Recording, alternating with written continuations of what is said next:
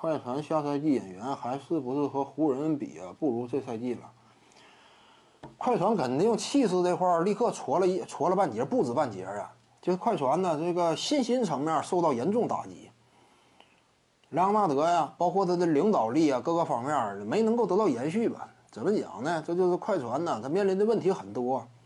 再加上保罗乔治呀，马上到合同年，这会儿呢，整体心态也会发生改变。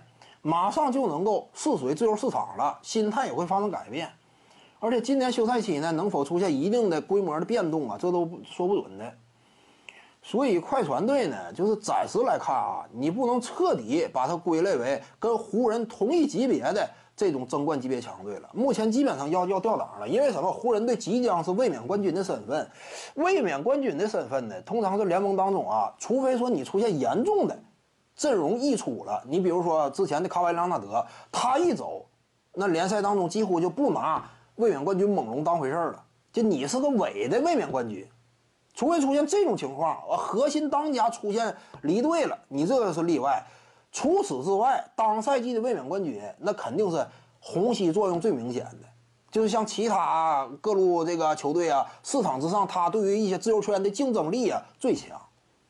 早年间，这个维特斯嘛，韦斯特呀，为什么他放弃一份高薪，哎，直接跳出合同签了个底薪加盟马刺呢？那年马刺是冠军嘛，二零一四年的，一四年马刺的冠军，韦斯特感觉呢，我去趟马刺吧，是不是说能一圆自己的冠军梦想啊？结果败了，后来这个加盟金州勇士。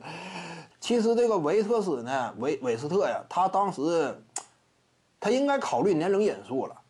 就是那马刺都什么阵容结构，呃，这几大核心都这纷纷太老了。这种情况之下，有点飞蛾扑火的意思。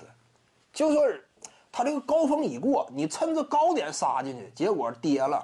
就是这个马刺呀，那赛季连总决赛都没打进去嘛，季后赛当中打的也一般。那赛季马刺，徐静宇的八堂表达课在喜马拉雅平台已经同步上线了，在专辑页面下您就可以找到它了。